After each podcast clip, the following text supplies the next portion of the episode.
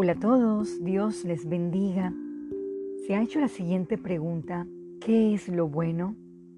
Quizás puedes pensar que lo bueno es algo que te satisface y te gusta, pero no necesariamente es lo bueno delante de los ojos de Dios.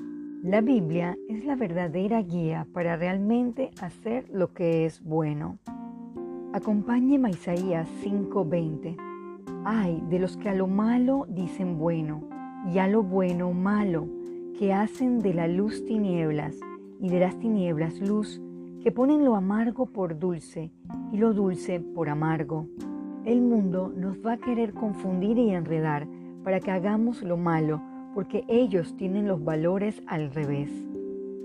Busquemos Proverbio 28:13. El que encubre sus pecados no prosperará, mas el que los confiesa y se aparta alcanzará misericordia. Realmente Dios nos ha llamado para ser sus hijos y hacer lo que a Él le agrada.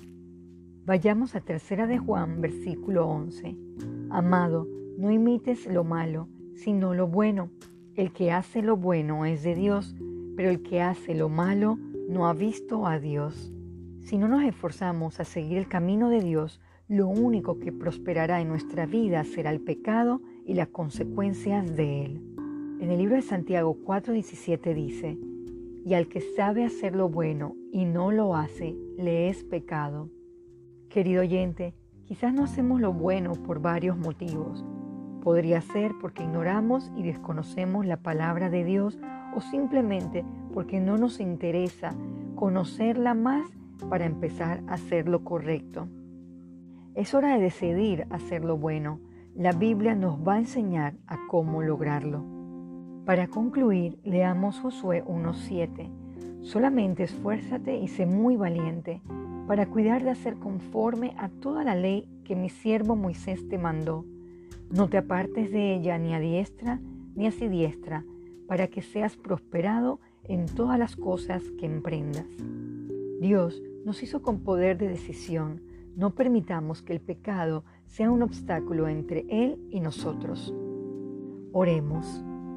Señor Jesús, toque nuestras vidas para tomar la decisión de hacer lo bueno, guiados bajo su palabra, que no seamos sabios en nuestra propia opinión haciendo el mal, sino más bien recordando sus principios y tratando de guardarlos cada día en nuestro andar.